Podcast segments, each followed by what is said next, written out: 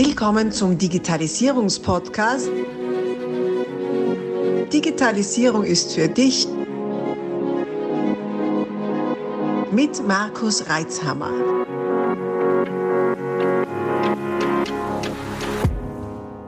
Herzlich willkommen zu einer neuen Ausgabe meines Podcasts Digitalisierung ist für dich.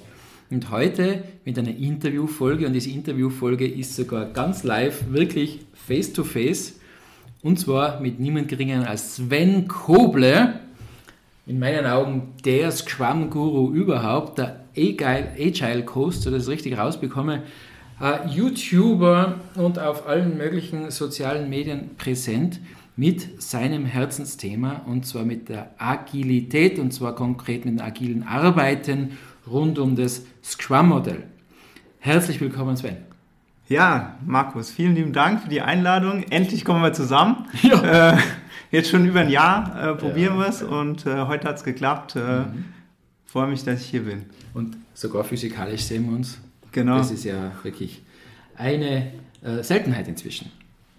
Du Sven, jetzt äh, natürlich, ich habe es ja schon gesagt, du bist der Scrum-Guru schlechthin. Der eine oder andere denkt sich, ja, Scrum kenne ich schon. Viele denken sich, Scrum, was soll jetzt das? Was ist das in deinen Augen? Erklär ganz kurz, was machst du? Was ist Scrum?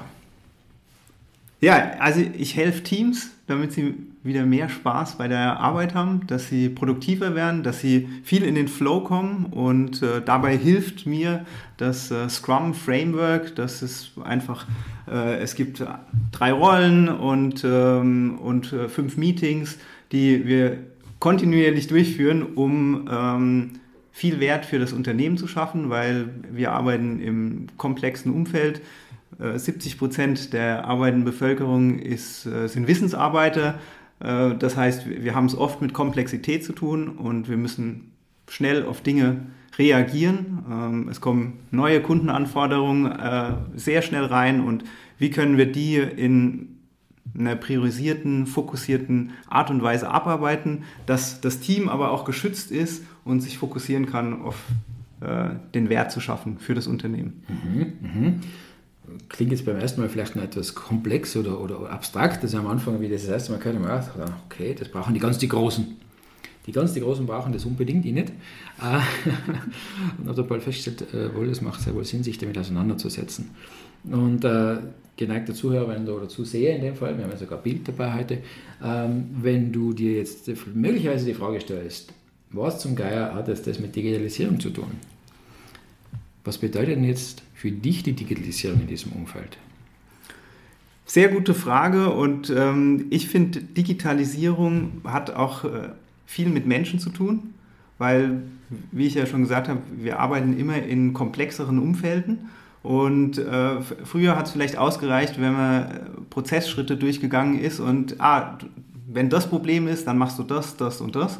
Und jetzt ist das vielleicht einfach nicht mehr möglich. Mhm. Äh, und deswegen, bei mir steht bei der Digitalisierung auch der Mensch im, im Vordergrund, ähm, damit wir nicht das Problem haben, wie 80 Prozent der Bevölkerung, äh, die sind nicht engagiert im Job da gibt es seit Jahrzehnten immer wieder Umfragen vom, vom Gallup-Institut, äh, wie engagiert bist du in der Arbeit und 80 Prozent der Menschen sind nicht engagiert.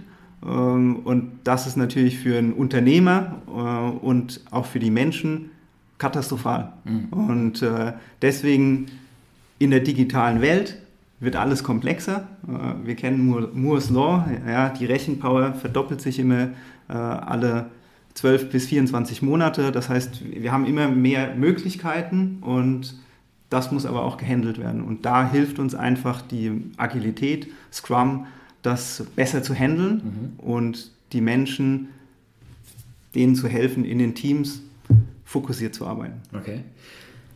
Also, dass, dass es bei der Digitalisierung um Menschen geht, das kommt in jedem zweiten Interview vor. Also es ist wirklich interessant, wie häufig man auf das Thema kommt, dass es in Wahrheit um die Menschen geht. Das ist, was, man, was ja viel zu häufig ausgeblendet wird, auch in unserem Alltag. Nicht? Da, da wird man zuerst an alle möglichen Softwaretechnik und sonst was gedacht und dabei müsste man zuerst überlegen, wer macht dann was wie und ist das gescheit so, wie man es macht.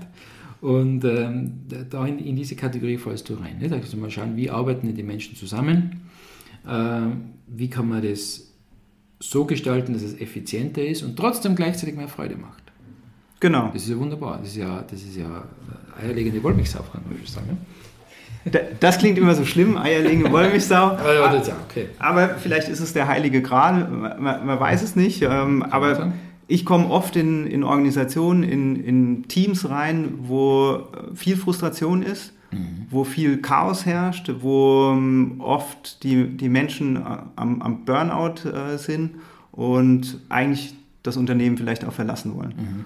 Und dann führen wir erstmal Struktur ein und Agilität heißt nicht, jeder macht was, was er will, sondern äh, wir, wir haben dort äh, Prozesse und es ist auch ein sehr diszipliniertes Arbeiten und helfen damit den Menschen in der Komplexheit Struktur zu finden und dadurch auch wieder Freude zu erfahren. Mhm.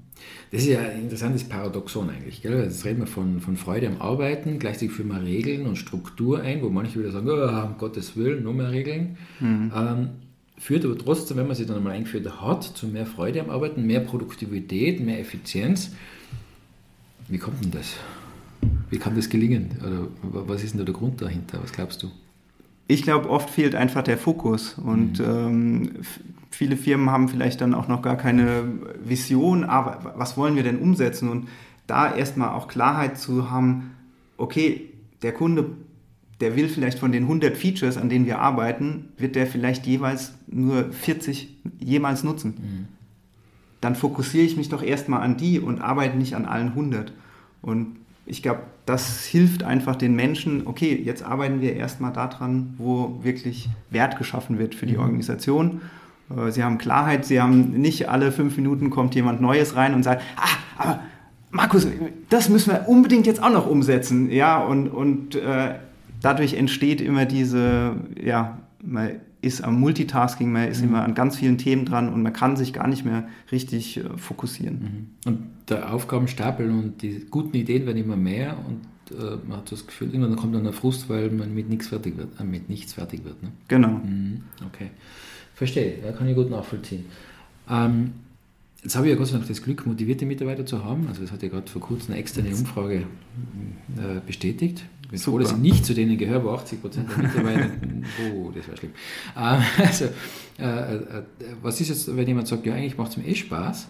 Also wie in unserem Fall jetzt ähm, sagt, ja gut, aber es wäre schön, wenn wir, wenn wir mehr Leute hätten und wenn wir, wenn wir strukturierter vorgehen würden. Dann schreist du, jawohl, ich habe die Lösung, oder? Vielleicht, also eine der ersten Fragen, die, die ich ja dann auch habe, ist, ja, willst du, willst du dich oder wollt ihr euch denn verbessern? Mhm. Ähm, und ich glaube, jedes Team kann sich verbessern. Und äh, wenn das erstmal bejaht ist, dann können wir da mal einen kleinen Workshop machen und äh, schauen, ah, was steht hinter dem, dem Framework, was, was sind Werte, was sind Prinzipien, die eigentlich die Grundlage von allem sind. Ähm, und eigentlich geht es ja immer um, die, um die, die drei Pfeiler der Agilität. Das ist Transparenz, Inspect and Adapt. Also wir wollen Transparenz schaffen, ah, wo arbeiten wir dran? Und dann schauen im nächsten Schritt, oh, arbeiten wir denn an den richtigen Dingen? Und wenn nicht, wie können wir das anpassen? Und da gibt es ganz tolle Formate. Und wenn ihr schon so weit seid, dass ihr motiviert seid, ja, umso besser, weil dann äh, können wir da vielleicht noch viel schneller durchstarten. Ja, ja, ja. Jetzt, äh, wenn man sich mit Scrum so oberflächlich auseinandersetzt, dann hört man ja diverse Begrifflichkeiten wie Product Owner, Scrum Master und all so exotische Sachen. Und da könnte der Verdacht aufkommen, ja, da brauche ich allerdings schon ein mächtig großes Team, dass das überhaupt funktionieren kann. Weil wenn ich nur mal Master und, und, und uh, Product Owner und sonstiges mhm. habe, wer macht mhm. denn dann die Arbeit, nicht? Mhm. Ähm, wie kann man das auch in kleineren Unternehmen umsetzen? Geht das überhaupt? Also als privates Beispiel, ich, ich habe das für mich selbst. Also Aha. Oder mit, zum Beispiel mit meiner Frau setze ich das um. Wir sind jetzt gerade letztens äh, umgezogen mhm. ähm, in, in, eine andere Wohnung und meine Frau kam immer wieder so, ah Sven, wir müssen noch das und das und das machen. Und irgendwann habe ich gesagt, Lucia, ich kann das nicht mehr handeln. Ähm, lass uns das doch mal aufschreiben. Und dann haben wir angefangen, das auf Post-its aufzuschreiben und zu strukturieren. Ah, aber was sind denn jetzt die wichtigsten Aufgaben? Ah, wir sollten vielleicht erstmal... Ähm, Dinge einpacken, bevor wir es äh, irgendwo dann ja, wieder auspacken. ähm, und, und wir haben einfach an, an, der, an der Tür dann diese Post-its gehabt. Also wir haben Transparenz geschaffen. Mhm. Unsere Komplexität reduziert, weil wir diese Transparenz hatten. Also von daher, um deine Frage zu beantworten, würde ich sagen, ja, du kannst das auch als Einzelner machen, du kannst zusammen machen, zu zweit und auch in, in kleinen Teams. Also die besten Teams, wir haben eh die Größe vielleicht von fünf Personen. Mhm. Ähm, Im Scrum Guide steht bis zu zehn Personen oder kleiner und das ist auch die Empfehlung. Mhm. Ja, das ist gut. Ähm, wenn man jetzt, also viele, die zuhören, sind in KMUs unterwegs auch, ähm, wenn wir jetzt noch die Komplexität rausnehmen wollen aus Scrum, was ist denn das Kondensat deiner Meinung nach? Dass wir es schaffen, selbstorganisierte Teams zu erschaffen, Mhm. die ähm, helfen, der Organisation den größtmöglichen Wert zu schaffen. Er ist jetzt schön gesagt. Da haben jetzt alle was davon. wenn, wenn, wenn das funktioniert, haben alle was davon. Ähm, da kommt mir dann gleich wieder im Sinn, ja, das, da, da fällt auch rein, dass man saubere Prozesse hat. Oder? Weil Scrum ist ja auch ein Au- Arbeitsablauf, das sind Prozesse, die man gestaltet, wo man sich ja überlegt, welche Prozessschritte machen denn Sinn? Und wenn sie Sinn machen, wie macht man sie dann am effizientesten? Ist das auch Teil deines äh, Wirkens? Genau, und da, dafür gibt es ja auch ein ganz tolles äh, Meeting, das ist die Retrospektive, wo man sich dann genau diese Arbeitsprozesse auch anschaut und dann überlegt, okay, aktuell ist das unser Prozess, aber wie können wir ihn verbessern? Also da gibt es ja auch ein ganz tolles Buch, From Good to Great. Also wie können wir so, wie wir sind, dann jetzt noch viel effizienter werden? Okay. okay. Möglicherweise ist jetzt ein oder andere Zuhörer, Zuschauer dabei, der sich mit dem Thema schon befasst hat, das ein oder andere Scrum-Buch gelesen hat und dem es dann ähnlich gegangen ist wie mir, dass dann irgendwann einmal irgendwie so müde geworden ist und sagt, puh, da durchzublicken ist gar nicht so einfach. Weil so richtig die grundlegende Philosophie, wie du sie jetzt gesagt hast, ja, Transparenz schaffen, erst einmal, das ist schon, kann man interpretieren, was das Wort Transparenz in dem Fall bedeutet. Und dann dahin zu kommen, dass man dann sogar seinen privaten Umzug einfach so mal mit ein paar Post-its organisiert, ist ein Weg. Genau. Das ist Übung. Ne? Ähm, kannst du da helfen? Und das ist ja auch die Empfehlung, dass man einfach ins, ins Machen erstmal kommt. Mhm. Und es gibt so einen schönen Spruch, äh, Scrum, it's simple, Mhm. but it's not easy.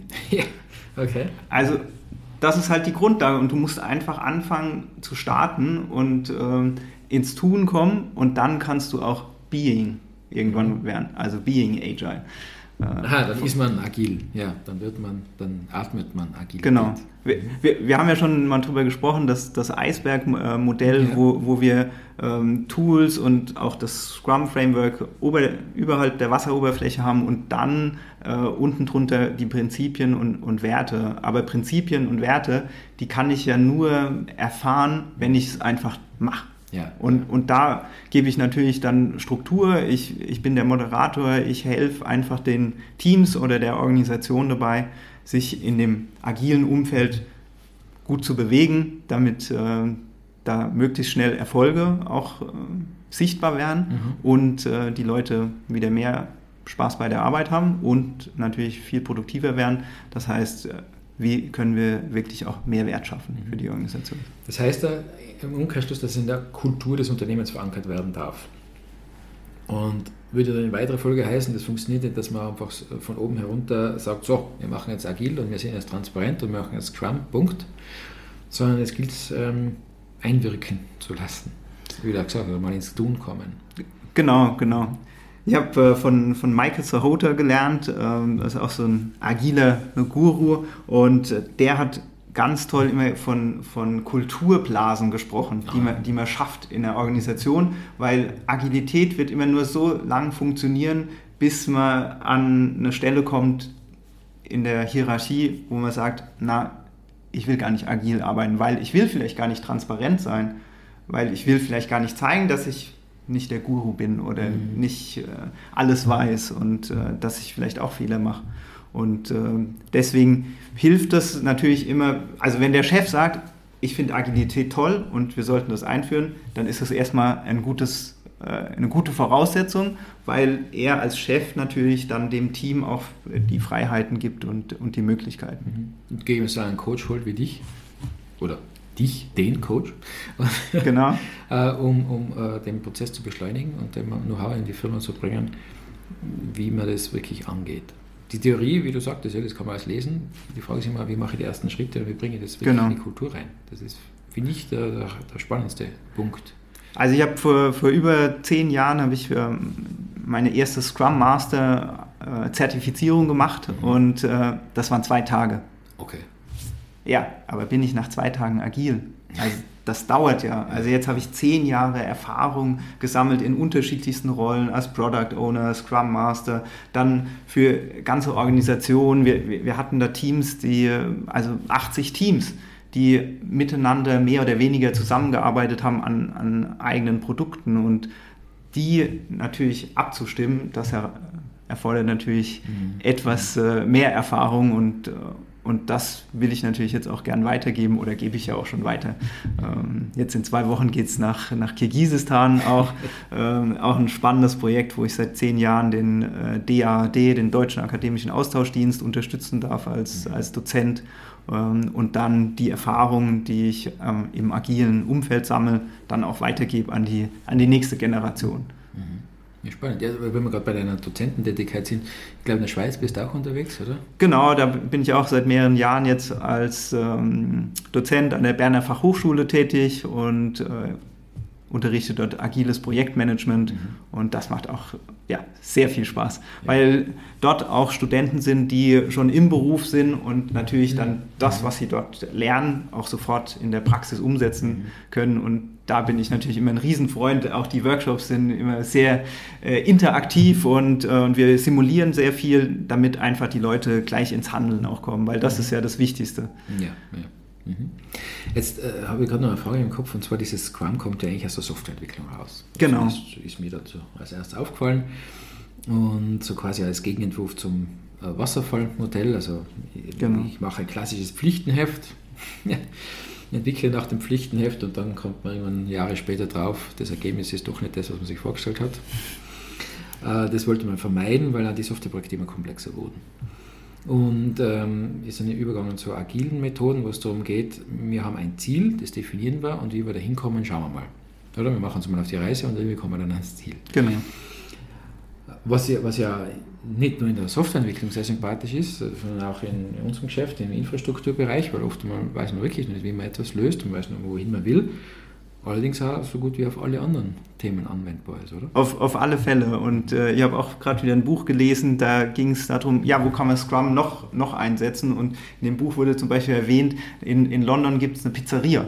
Aha. Die haben umgestellt. Der, der Chef, der hat irgendwie was von Scrum und Agilität gehört und hat gesagt, hm, das klingt irgendwie spannend, wie kann ich denn das jetzt in meinem Restaurant auch umsetzen? Und hat dann dort angefangen, Scrum umzusetzen und hat gesagt, anders hätte er aufgehört, dieses Restaurant zu leiten, weil ihm dieses hierarchische Arbeiten keinen Spaß mehr gemacht hat. Er musste immer die ganzen Pläne schreiben für, für die Mitarbeiter und jetzt mit Scrum selbstorganisierte Teams, die Teams planen selbst ihre Einsatzzeiten im, im Restaurant und, ähm, und wir reden ja auch immer von, von cross-funktionalen Teams und, und dann hilft halt jeder mal aus. Also Mhm. wenn, wenn dann jemand abends das ganze Hotel rappelvoll ist, äh, das Restaurant, ja, dann kommt halt der aus dem Marketing und sagt, ja, okay, gut, ich wasche halt dann die Teller ab Okay.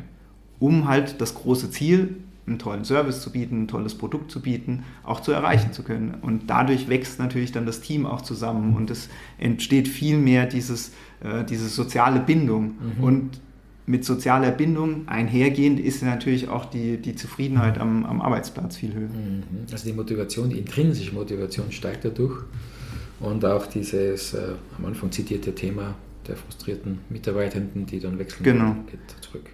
Das sind ja auch die, die drei intrinsischen Motivatoren von, von Dan Pink, äh, Autonomy, Mastery und Purpose. Also wir müssen natürlich auch irgendwie einen Sinn haben. Also wo wollen wir denn überhaupt hin mit, mit unserem Produkt? Und ähm, wenn wir da, da schon mal Klarheit haben, äh, das, das ist ja auch ein ganzes Organisationsthema. Was ist denn eigentlich unsere Vision? Warum gibt es denn uns als Organisation überhaupt? Ähm, daran zu arbeiten, die, diese Klarheit zu schaffen und äh, dann den Mitarbeiter auch diese Selbstorganisation zu ermöglichen, weil die wollen ja selbst wachsen, also dieses Mastery. Okay. Gut, jetzt, jetzt kommen wir langsam schon in, in, die, in den, nicht mehr ganz so handfeste Ecke rein. Jetzt reden wir von Vision, warum und äh, warum gibt es denn das Unternehmen überhaupt etc. Das ist ja ein Thema, das ist auch nicht mehr ganz neu, gell? Äh, und am Anfang haben wir auch gedacht, ja, was, warum? Ja, weil es halt eine Firma braucht, weil sonst geht es halt nicht. So, was, was wollen jetzt die? Äh, die gar nicht so einfach zu beantworten ist. Und ich glaube inzwischen, dass wenn man, wenn man, wenn man dazu, äh, wie soll ich sagen, zu sehr in die Tiefe gehen möchte, dass das ja gar nicht zwingend das beste Warum ist. Jeder hat so sein eigenes Warum, nicht? aber es gibt dann auch warum Pizzeria, ja, weil wir halt eine super Pizza machen wollen und unsere Leute glücklich mm. machen, also mm. unsere Kunden, Kunden, glücklich machen wollen, könnte sein. Was jetzt nicht mehr so, so äh, staatstragend mm. wirkt. Ne? Wie siehst denn du das? Wie, wie, wie kommt man da hin und wie wichtig ist das auch in deinem Prozess, wenn du ein Unternehmen bei der Einführung von Scrum begleitest, ein Warum zu finden? Sehr wichtig. Okay. Und ähm, ich habe zum Beispiel jetzt auch bin ich aus der IT raus, unterstütze äh, eine Marketingabteilung und auch dort war dann, kam die Frage auf, so, ja, okay, aber warum, ähm, was ist denn die Vision der Organisation? Also, weil einfach die, die Entscheidung gar nicht, also man war in so vielen Richtungen unterwegs und hat dann durch den Prozess, durch diese Transparenz schaffen, äh, gesehen, oh, wir sind an ganz vielen Themen drin, aber was ist denn wirklich der Fokus und was ist denn wichtig? Und Jetzt hat auch die, die Führung dort äh, gesagt, ah, ja, ja, das ist unsere Vision. Man ist in die Teams reingegangen, hat die Vision vorgestellt und jetzt herrscht auch für die Mitarbeiter viel mehr Klarheit und dann können sie natürlich auch viel besser Entscheidungen treffen. Weil wenn man sagt, ja, wir wollen mehr in die Digitalisierung gehen, ja, brauche ich dann vielleicht noch einen Katalog, äh, einen händischen, vielleicht nicht mehr und mhm. geht dann viel mehr in ja, die Bereiche, wo man hin will. Okay, also es geht ja darum, äh, alte Zöpfe abzuschneiden. Vor allem, wenn man schon ein, ein, paar Jahre in der Firma am Buckel hat, also das Unternehmen mhm. schon eine Geschichte hat. Und zu hinterfragen, ob die Dinge, die man macht, wirklich nur auf das einzahlt, wo wir hinwollen. Oder? Genau, und da hilft ja wieder sehr viel diese, diese Retrospektive, die wir typischerweise arbeiten wir ja im ein bis vier Wochen Rhythmus. Mhm. Meine präferierte Lösung ist zwei Wochen, dass wir uns alle zwei Wochen hinsetzen und dann auch hinterfragen, ah, was für Prozesse in unserem Team, aber vielleicht auch in der ganzen Organisation laufen gut und welche laufen vielleicht noch nicht so gut und was können wir als Team machen, um das zu verbessern. Okay so viele Inhalte. Wir stoppen hier kurz und teilen dieses Interview auf mehrere Teile auf. Folge unserem Kanal, abonniere ihn, um auch den nächsten Teil nicht zu verpassen. Abonnier doch gleich unseren Podcast und vergiss nicht, eine 5-Sterne-Bewertung zu hinterlassen. Bis dann, wenn es wieder heißt, Digitalisierung ist für dich mit Markus Reitzhammer.